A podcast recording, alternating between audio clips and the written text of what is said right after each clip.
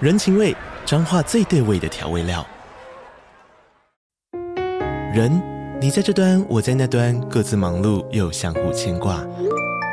情，街角的吵杂声传递温暖与思念。味，是从每一个转角跳出的乡愁。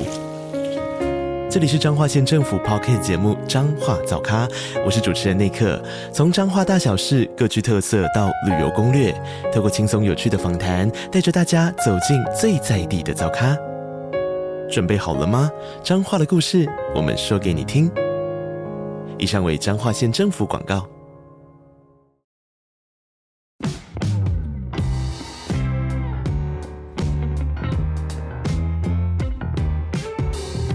大家好，我是租宇的共同创办人 Sean，欢迎回到欧本豪斯。我们每周都会分享房地产新闻及房市热门议题，带领大家一起揭开房地产秘辛。通勤收听欧本豪斯，带你掌握一周房产新知。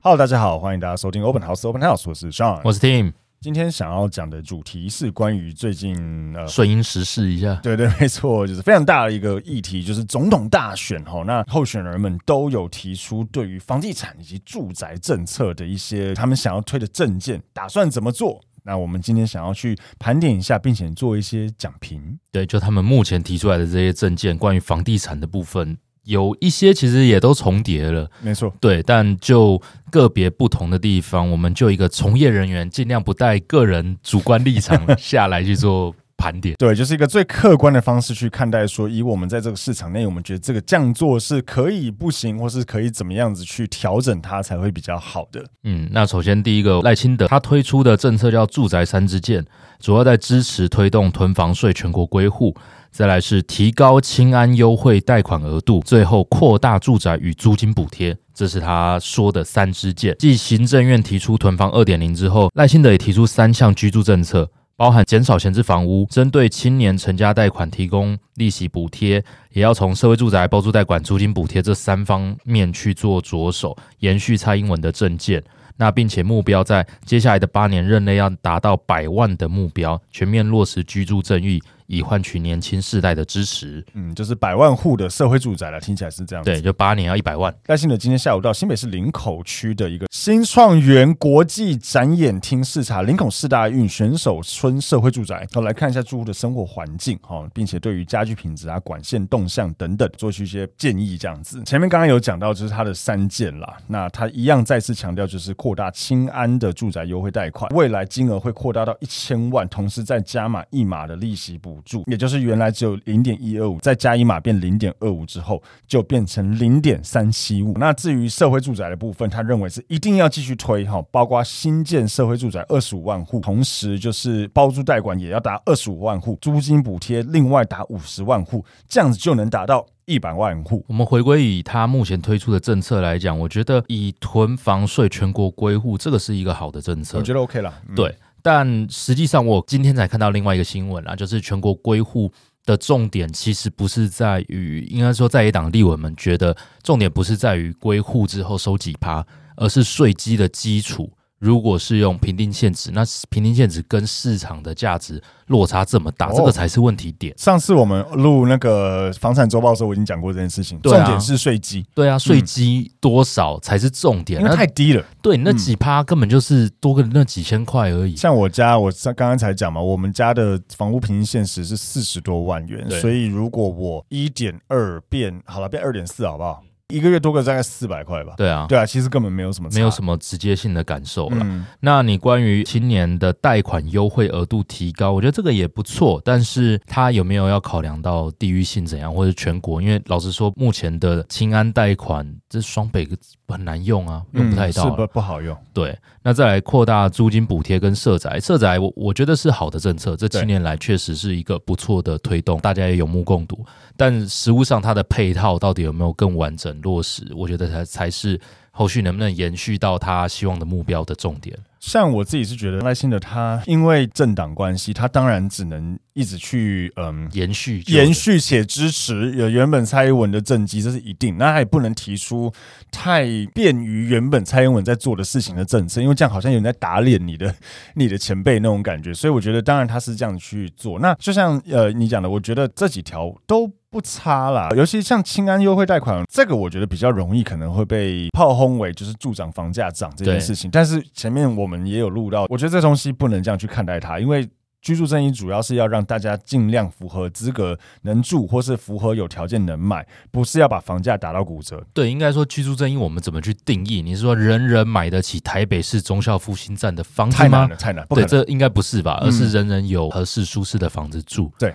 大家应该定调成这样子会比较健康一点。没错，没错。就像我们前几集有录到，如果政府真的一心想要把房子打到骨折，太容易了，对啊，太容易，一直把资金抽走，不能再贷款哎改了一个。东西就就全部爆了死了，对对对，太容易，他不可能这样做，所以提降政见，我觉得是合理的，但是当然也有可能会被炮轰。那至于就是社会住宅，我也觉得社会住宅是个非常好的政策，不过我会觉得不知道会不会发生，我自己是觉得社会住宅现在的租金上限应该要开始考虑慢慢往上调，嗯，因为我们自己在执行社会住宅所发生的状况，就是我们公司不会了，但是对很多我们听到的业者，他为了拼那个户数以及容易去说服屋主，其实大部分都找那些真的是比较、嗯条件非常差的案子，嘿就是你自己想象，如果整栋大楼都是独立门牌的套房、两房，然后租金都大概一两万，嗯，其实整栋都可以开发。在台北市，对，对，台北市哦，台北市哦，那种我们听到他们会开发，就不是我们的我们人啊，就是之前听到别的业者会去。哦，我先讲，我不是要炮轰别的业者，就是大家都是想要去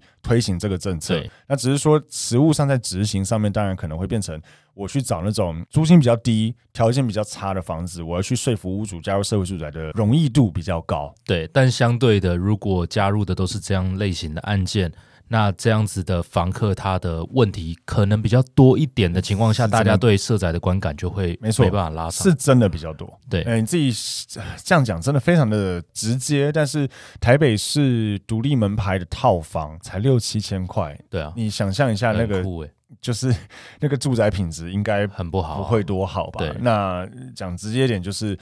到这样的租金，有时候真的客人的素质，嗯，参差不齐啦对。我我这样讲就好，那就会真的造成屋主们对于社会住宅有负面的观感。是我们自己在推社会住宅的时候，其实常常有屋主也会觉得说：“哦，你不要跟我讲这个，哦，我不想要我房子变社会住宅。”对就会我觉得就是会有这些东西，所以我觉得政府推社会住宅是 OK 的，可是我觉得需要做好好的行销，对让屋主们知道社会住宅这四个字。不等于老残穷，讲老残穷好像有点太难听，但对就是弱势族群，他一定要保障到弱势族群，但是同时也要理解屋主的心态，当然不一定希望他的房子都租给弱势族群，嗯，这是很现实的层面。所以，如何去让屋主们更理解居住正义真正的真谛是什么？了解到其实符合社会住宅要件的房客的条件其实是蛮宽的是。像之前小曼，小对曼啊她其实也可以符合啊。对啊，我没房子我也符合、啊，对啊你对啊没房子你也一定符合，我没房子，我符合吗？一定符不合一定，有可能符合，不一定，对啊但就是有符合的可能性就对了。对啊对啊对对对，所以其实这个是很好的政策，那希望大家不要对它有误会。嗯那也希望就是无论是谁当选，都可以把社会住宅这个呃条件门槛可能再拉高一些些，让更多案件可以加入啦。嗯，再来是第二是蓝营的侯友谊在七月十五提出的五大住宅政策：安心租、拼社宅、只炒作、挺青年、优先住。他主张大专退场的土地优先盖社宅，检讨不动产交易所得税遏制炒房。那加码青年的租屋补助以及购屋贷款，以轮后置保障社宅入住名额。那五五五方案就是贷款一千五百万，然后最高可全面免头期款，条件必须在四十岁以下，信用无重大瑕疵且排付，那限首购，并且有转让限制十年，而且一生只能用一次。侯友谊说明，一千五百万内的额度最高可全额贷免头款，并且前五年补助利息零点五趴，由政府与金融机构负担，五年后利息由公股银行减半码，且利息优惠五年。侯友谊举例，如果购买一千五百万的房子，那月付大概是一万九就可以买到，跟租房子差不多。希望透过这项政策，那减缓年轻人购屋面临的房价上涨、利息等压力。但他这部分其实已经超多人在泡他这一条了，我觉得我不知道是谁给他这个没有构思完整的一个证件。对，可能太急了吧。我我先讲其他，我们等一下再讲这个五五好了。第一个就是，我觉得大专退场土地优先盖社宅这个其实还不错啦。对啊，嗯，就是有效的去利用土地去，是因因为现在少子化嘛，对啊，你甚至不一定要打掉重练，可以透过改一下，也许就可以直接用。不知道有机会可以，对不一定要完全打掉。对，对那当然他讲的不动产交易所得税，这个可以另外看。那加码青青年租补贴跟这个，我先讲社会住宅的部分，其实你会发现所有的。都讲色彩，都一定会讲社会住宅，所以是这边我也想呼吁一下屋主们，很多屋主我们在执行社会住宅的时候，会跟我们讲说，怕说社会住宅这个政策现在有这么多好处，事后是不是会突然拿收掉？掉，嘿，然后就逼着我一定我我就走不了了，我一定要报税，对有没有？我认为，当然我们我们讲的话不代表真理啦，但我认为，就算它会改变，但是我觉得它一定会用什么样的方式去变相继续执行。对第一个就是这种居住正义无，你看无论是谁上来都要讲，对啊都，要拼色在，这是一定的，因为这居住正义，这就是任何人当选的课题，这第一件事。第二件事情就是色彩现在已经越来越多户，包括房客，包括房东，对他如果真的抽掉，那个选票会掉多少？对啊，瞬间，我、看大家都不想选他，是对，所以我觉得在这两件事情上面，无论是谁当选，应该不都会来挑战这个不东西，太可能会去大挑战这件事情。那他刚才讲的这个轮候制，之前我在录房产周报的时候有讲过，我觉得还不错，比嗯、抽签好，比抽签好，就是他还是要有所谓的某些人可以优先入住政府盖的社宅。对他讲的是政府盖的社宅，对，我觉得这样子是合理的原因，是因为刚才前面我们在讲赖清德的证件的时候也讲到，就是大部分的自然人的屋主，实际上执行上面会比较不希望他的房，但我们有遇过爱心房东很棒的，对但。比较多的房东不会那么希望他的房子真的租给他会有疑虑的对啊房客，，是所以我会觉得，以这个轮候制的概念，就变成说，如果符合某一些比较稍微严格一点点的比较，高风险的，对，讲直接点高风险，他去住政府的。对，其实政府做庄，他也本来就该让他住。是啊那是啊让就是 每次讲这个我都觉得很尴尬，因为就是怕说会踩到一些不该踩的地雷。但实物上就是会让房东们比较愿意租给那样子的他房客，会觉得高风险的政府担了，那我租的相对比较低风对险喽，那对就变成我觉得两件事都能做到，对你又能做到保障，障一些弱势族群，对，啊，同时又能做到一般符合条件的人也有更房子愿意试出。对，还有对屋主也更愿意试出。好，那我们就回来讲五五这件事情，你怎么看五五？我有看了蛮多新闻媒体写的啦，他说这个东西一推出来，很有可能会变成是建商们本来锁定总价要压在一千万左右的案子，让年轻人首购，现在全部把案子调整成一千五为目对标的，，一千四百八十万，对之类的。对，用这种来去调整之后卖的案子目标，那整体对于小平数来说，一定会有抬轿价格的影对，响。就变成说单价变得很不合理，对但是总价那么低，刚好在一千五百万，你可以全额贷呢。对，对啊，这个我觉得这是会发生的第一件事情。是，啊，但光这件事情就差很多了啊。它也算是另类的，也有点在助长房价。我觉得这个政策，因为它不够完整。我觉得不够完整。我有看到也有人点评，会不会变成四级房贷？对，对，就是变成有点像美国四级房贷，就是其实你没有真的那么适合买房子，但你是啊因为你看真的月付只要一万九，然后但是那只是前几年而已哦，所以会不会后面你真的那个利息跟本金压下来的时候，你是还不出来的？对啊，以导致这个就全部倒掉，而且你又十年不能转让，对你只能法拍啦，对啊，就变成这样。对啊，嗯，也有人讲到这件事情，我觉得这可以再探讨更细，但是光从逻辑来思考这件事情，我觉得是有可能的、呃很有可能啊。我觉得，与其这样，不如就是呃，规定某些条件，政府做庄借头款给年轻人，嗯，然后未来看通膨比例或怎样，获利也要缴回给政府，类似投呃那个土增一样。哦，或是有一点点像是学贷的概念，对之类的就学哎、那个叫做那个就学贷款、啊，就学贷款嘛，对对对啊对，就是你先可以借到这个钱，但是你在之后你必须要什么情况下怎么去怎么慢慢偿还，去慢慢偿对还。嗯，回到我刚才讲刺激房贷的问题，因为我们可以大概计算一下，因为我刚才在想，就是符合一千五百万全额贷的人的薪资应该要在多少左右？一千五，我们一样用两趴二十年，就五千，五千乘以呃十五，对，七，万五，对啊，七万七五万五的的房贷，的七万五的房贷吗？对啊，应该不会那么多，因为现在都大概在三十或四十年比较常哦对啦见。以我自己来讲，我是我快速思考一下哦，应该一个月会在五六万，差不多啊抓六，万好了，应该在因为现在趴数是呃那个利息稍微高一点，当然他说有利息补贴了，但原则上我觉得应该会在五六万左右。那五六万左右，原则上就代表说你的收入，这里是不是有点奇怪？等于说你们假设是夫妻双薪好了，你们的收入加在一起要至少有个可能十出头或十万左右，对你才应该可以做这个一千五百万全额贷这件事情。对你才申请得到。对，那一开始你们只要付一万九，听起来是挺爽的。可是你上次我记得有说，当这些呃优惠五全年部过了之后就爆啦，会变就要多少六万多块、啊六，万多，对啊，这个可能会造成一个状况是，五年后你们可能也生了小孩，对啊，然后假设你们薪资并没有大幅调整的情况下，等于本来一个月只要缴两万变六万，然后你们薪水还是大概十万左右，你只剩四万去生活跟养小孩，超硬。我觉得听起来啊是蛮危险的一件事情，真的有可能会造成刺激房贷，而且你又不能卖，对这个我觉得是有可能发生的事情。所以整体来讲，我觉得听起来就是最大的两个问题，第一个就是我们刚才讲刺激房贷，以及第二个就是会不会就让所有的建商都把那些小平数案件，就是想办法哄抬到一就千先五灌起左右来啊，先灌到一千五左右就对了，反正你全额贷。对我觉得真的是没有想清楚啦。嗯，呃，我觉得要让年轻人更容易买到房子，坦白讲，我还是觉得回到前面清安贷款的条件放宽，但是你至少要符合某一些条件，对你的头款好歹也拿得出来，是我觉得才会比较健康，健康一点。是嗯，接下来我们来进一段广告。房东的小确幸来喽！加入租遇的社会住宅包租代管，让我们免费替你管理房屋，还能享有税金减免及修缮补助。想了解更多资讯，欢迎点击 Podcast 下方的资讯栏，加入租遇 Line 官方账号哦。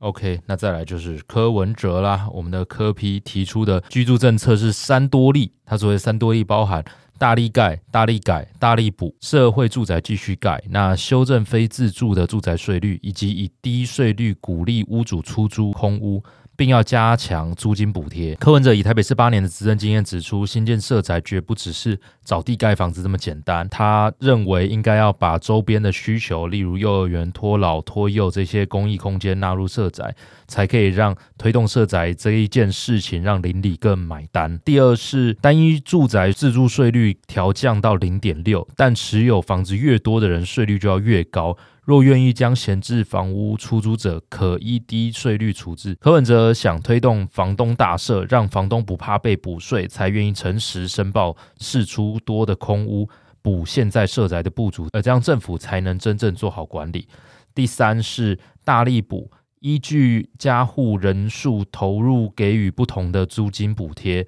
对于房客的所得税申报，租屋支出将从一般列举项目一致特别扣除额，可提高申报额度，实质减轻租客的负担。柯文哲强调，台湾必须打破租屋黑市，让租屋的朋友也能享有租屋安全与住宅品质，同时定定长期计划，让台湾的社宅稳定增加，才能真正抑制房价，实践居住正义。就像我刚才讲的，就是所有人都会讲社会住宅哦，所以我认为无论是谁当选，这个一定会继续做。对然后再来就是我必须说，我觉得柯文哲背后的推房地，就是我想的看哎比较完整。嘿，想的比较完整。我看这三个人之下，我必须说，我觉得侯友谊背后， 我不知道是谁想的，没想清楚这个政策。我觉得就是以完整度来讲，我觉得柯文呃那个侯友谊的，我觉得是最差最差的，呃，然后柯文哲先不讲，大家可能对他有什么个人意见，嗯但我觉得他讲的这些内容都还算有在有做功课，很完整。对有做功课，有知道市场上遇到的困境。因为然后嗯学者有说，，他推出的这三个是改善供需，嗯嗯嗯嗯，而对不是提出任何的特效药。啊，对对对对，没错，就是从根本去改变对。我觉得侯友谊那个就是痛，打止痛药给你。对对就对，其实它不是个长期的事情。那像柯文哲讲的这些呃三多利里面，我觉得当然大力盖就是就好有办法盖，有办法盖，那就盖。但老实说，嗯我们在台北这几年期间，他盖的色彩都蛮不错。对，然后地点我觉得也都是蛮好的。对啊，对啊，那再来就是讲大力改的部分，我觉得蛮有趣的，就是因为现在已经说单一房屋自住要降低到百分之一嗯嘛，那如果再降低到零点六哦，嗯，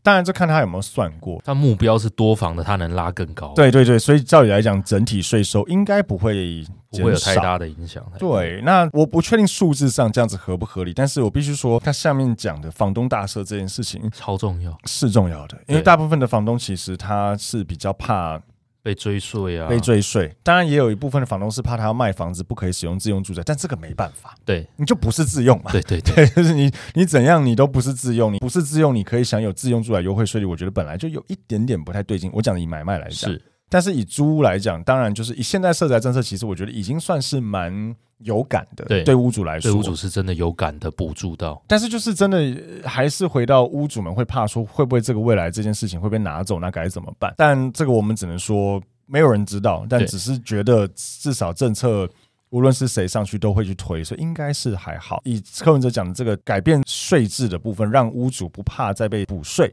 那他才愿意诚实申报的话，确实有机会可以让更多人愿意把房子拿出来，那补足无论是租一般的租屋市场或是社会住宅的不足，因为政府的逻辑就希望其实租屋都要透过业者，这样子才能管理。对，呃，我最常举的案例就是不要贷款都是民间贷款，这不是超可怕？是一定要是透过金管会或是透过什么样子的金融体系，啊金融体系做贷款才可以好好的管理。那第三个对于大力补助哦，嗯，合理啦，就是一样啦。我觉得，因为嗯大家可能报税的人不多了，但 跟大家讲一下，你如果真的在外面租房子，你年度能扣除的租金支出才十二万多而已，呃二十二万，所以其实没有很多。超少的、欸。对，因为他等于一个月一万的意思啦。对啊，嗯，其实很少了。现在以双北的居住成本来说，随便一个套房都超过一万块。，对，所以其实这件事情，因为行之有年，我觉得本来就应该要随着租金上涨而做调整，对这是很合理的。但我觉得它里面讲的一个蛮好的，就是台湾确实必须打破租屋黑市，这个是台湾租屋市场非常非常大的一个问题。一旦租屋黑市被打破，很多很多事情都可以做。我们之前也有分享过嘛，像日本。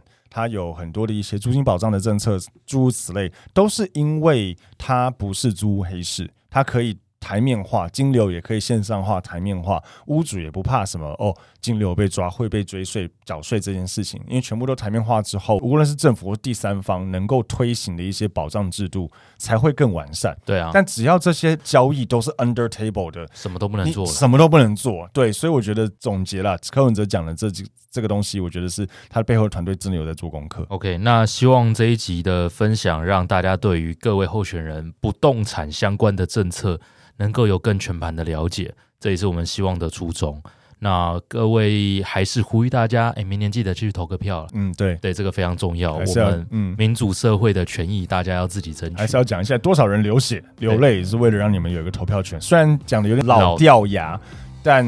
事实上是这这样，是没事错实啊。对，所以就是还是有可以的话，把你的神圣女票投给你认为是最适合让台湾可以继续变好的一个人的身上。嗯，OK，那我们这期就到这边，谢谢大家啦，好，拜拜，拜拜。